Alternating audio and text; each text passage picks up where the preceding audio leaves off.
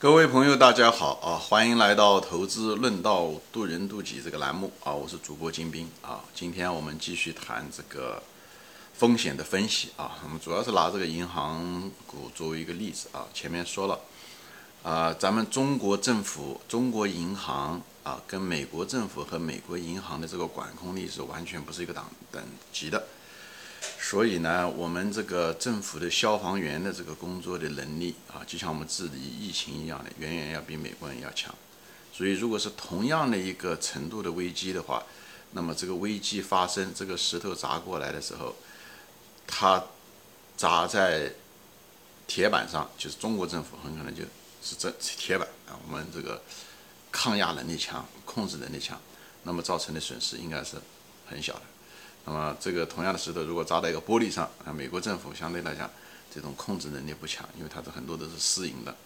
所以呢，它损失一定很大，也许那块玻璃就砸碎了，啊。当然遗憾的是什么呢？正是因为我们觉得我们抗压能力强，所以呢，我们这么多年的建设，无论是企业借了很多钱，啊，做投资政府也借了很多钱，呃，觉得自己抵抗能力强，所以呢。也不穿衣服 啊，年轻人啊，年轻就是任性，所以呢，就是喜欢去危险的地方。所以这个泡沫呢，我们这个国家的这个债务的泡沫要远远比美国大啊。虽然美国的总体的债务高，但是美国因为它是它的货币印出来是世界货币，所以它其实从某种程度上讲，美国政府是没有债务危机的，因为它印出来的钱直接可以。还他的债，只是他美元贬值而已。那中国人民币印出来的钱是没有办法还债的。你如果真是印的话，别的国家不用，最后的结果是你通货膨胀，通货膨胀会引起社会不稳定啊。这样的话，造成的后果远远要比经济危机倒掉几一些银行、股民、有钱人受损失啊要。厉害的多，所以社会稳定是最重要的，所以他不会乱花钱。有的人问我，要不要他们会不会无休止的花钱？一定不会，无休止的花钱，最后导致通货膨胀。通货膨胀受影响最敏感、最大的是底下的大多数的老百姓，金字塔底下的人，最后他们吃不饱饭，他们会起来造反或者上街游行。这个无论是对民主国家也好，还是对任何国家的政府都是个灾难。所以政府一定在那个时候的时候，他一定会把这个利益肯。会保护他们的啊，不会保护那些真正的有钱人，因为有钱人损失的只是资产啊，他不是吃不到吃不饱饭，对不对？所以政府在这件事情上的他们会拎得清的啊啊，所以正是这些原因，那么啊，国家呢，就是这些银行当出现问题的时候呢，那么银行国家在对于这些银行的。政策没有每家银行不一样，所以这地方是一个关键啊。就因为你这样投资银行嘛，你也觉得银行估值估值低了，这时候你应该买哪个？有的市盈率很低，对不对？有的市盈率呃相对来讲比较高，有的人就觉得哎呀是就买市盈率低的。当你去买一个同样的一批银行，为什么市盈率低？长期市盈率低，它有它的理由啊。如果短期市盈率低，那是因为市场的情绪；如果长期一家银行市盈率低，比方民生银行、兴业银行，它市盈率比招商银行低。那么说明它是有风险的，你不要老是看到收益而觉得市盈率低，一涨回来你就会赚多少钱，一个反弹，呃，会赚多少钱。但是它就是因为风险比较大，如果真正危机来的时候，那谁先倒下这是最重要的啊。就像美国次贷危机一样的，就倒下来很多公司啊，有的就活下来了。那个活下来的人并不讲他有多强，而是前面倒下的人太脆弱。所以市场上的时候也是一样的，就是。啊，一个危机来的时候，比方说说它很可能，比方金融危机啊，对吧？呃，或者债务危机啊，它很可能先爆发的时候是可能是最脆弱的地方先爆发，啊，就像一个多米诺骨牌一样，就像一个链子一样的，你把它拉紧的时候，那个最脆弱的那个链条，那个结是先断掉，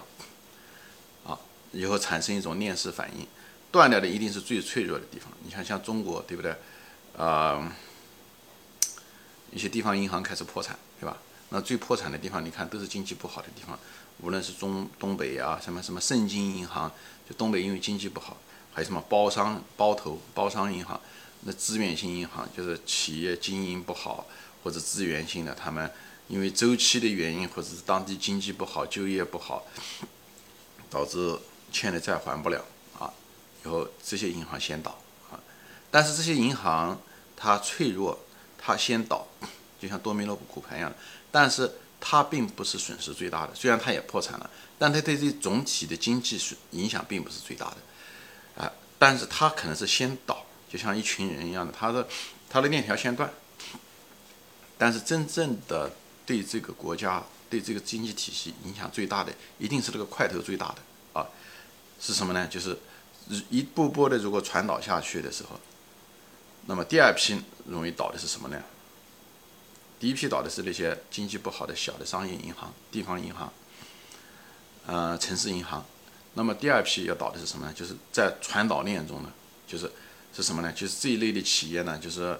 这一类的呃银行呢。他是做那种银行之间的拆借，或者是他把钱借给一些银行，因为他正好就处于路中央，所以他跟所有的银行有千丝万缕的联系联系，所以一旦他跟他联系中的有些银行开始倒闭，比方是说包包商银行或者什么，他如果他借了钱给这些包商银行，那么他正好就处于这个路的交叉口，任何一家银行的倒闭都有可能把他拖下马。因为银行一个最大的特点，不仅他们传导性很强，而且他们杠杆率很高，所以他明明只有三个亿的生意，却做了三千个亿的生意，或者是甚至是 更多啊。所以这种情况下，稍微哪一家他的客户不还钱，哪一家银行倒了，很可能就会把他拖下水，所以这很危险啊。所以，所以第二波呢，银行呢受到牵连的是什么呢？就是如果第二阶段的时候呢，这是我个人的观点啊，不一定对。这是我对这个整个的这个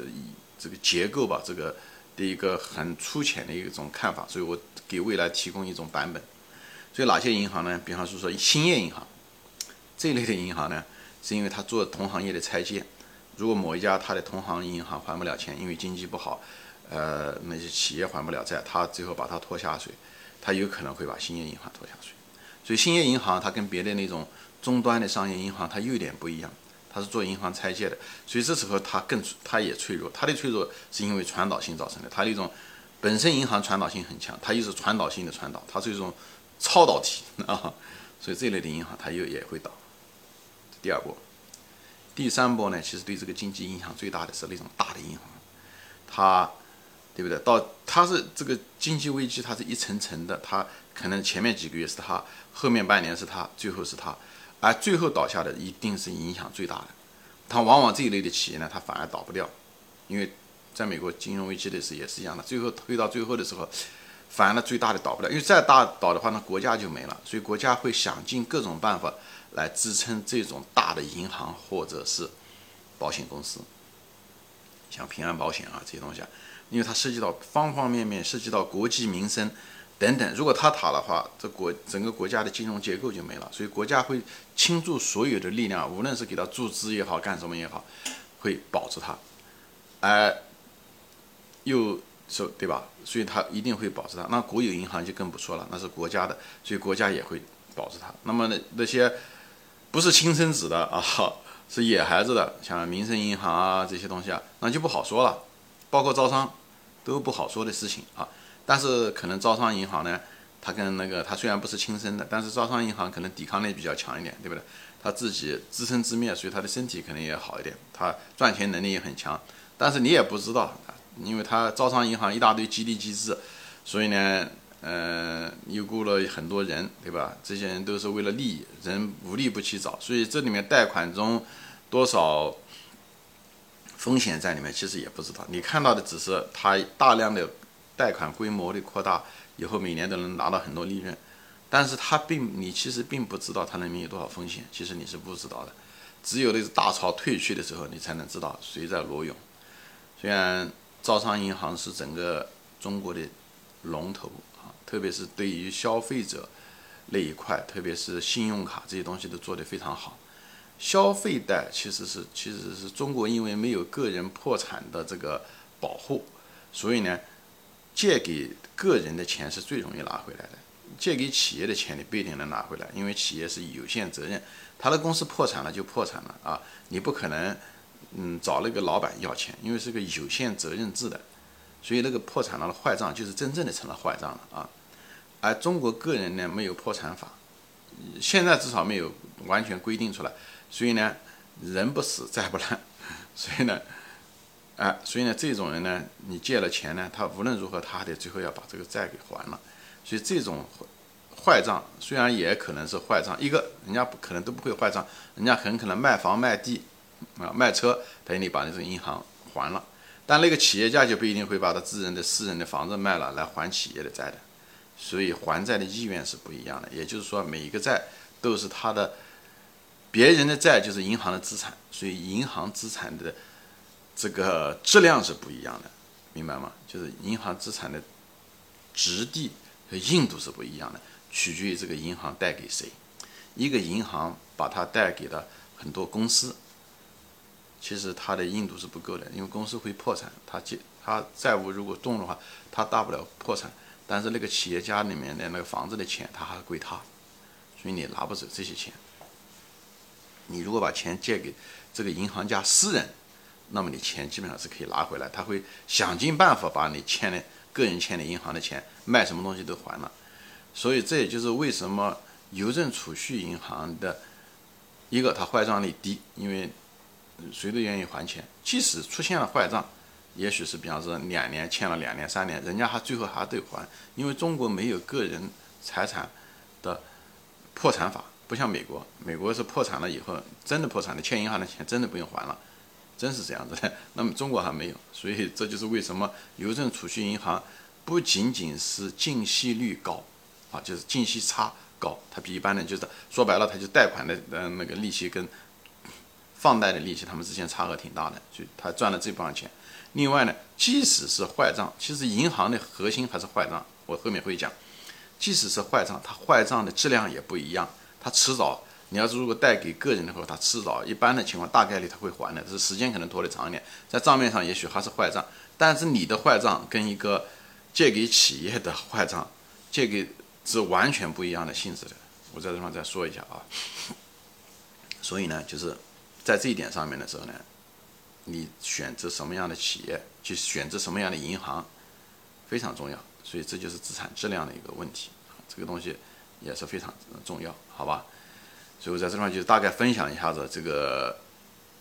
即使我我再重申一下啊，我说这些所有的东西，就跟我节目前面节目中说过一样，我并不是说我看坏银行这整个这个板块，我只是说给大家提供分享我对这个银行的看法。对资产质量、坏账对东西的认识，这样的话帮助你选股。你真的万一要是选银行股，你至少知道哪些银行股风险更大，哪些是超，呃，超导体啊，像兴业银行超超的。这也就是为什么兴业银行的市盈率这么低的原因就在这，因为市盈率低就让它价钱低嘛。为什么价钱低？价钱低有价钱低的原因，价钱高有价钱高的原因啊。嗯，招商银行之所以呃它的市盈率比较高。跟它有这个东西跟风险有直接的关系，好吧？遗憾的是市盈率本身这个数数学公式里面不包含风险的这个直接的数学表达，但是风险却在银行中实实实在在存在的，而且呃，它跟别的行业不一样，因为它杠杆，所以它那个对于风险的那种敏感度，作为一个投资者来讲，是是要特别需要注重的地方，好吧？所以你光看市盈率，你是要，呃，买股票，觉得这就是价值，是要出事的，好吧？行，今天我暂时就是分享到这里啊，谢谢大家收看，我们下次再见，欢迎转发。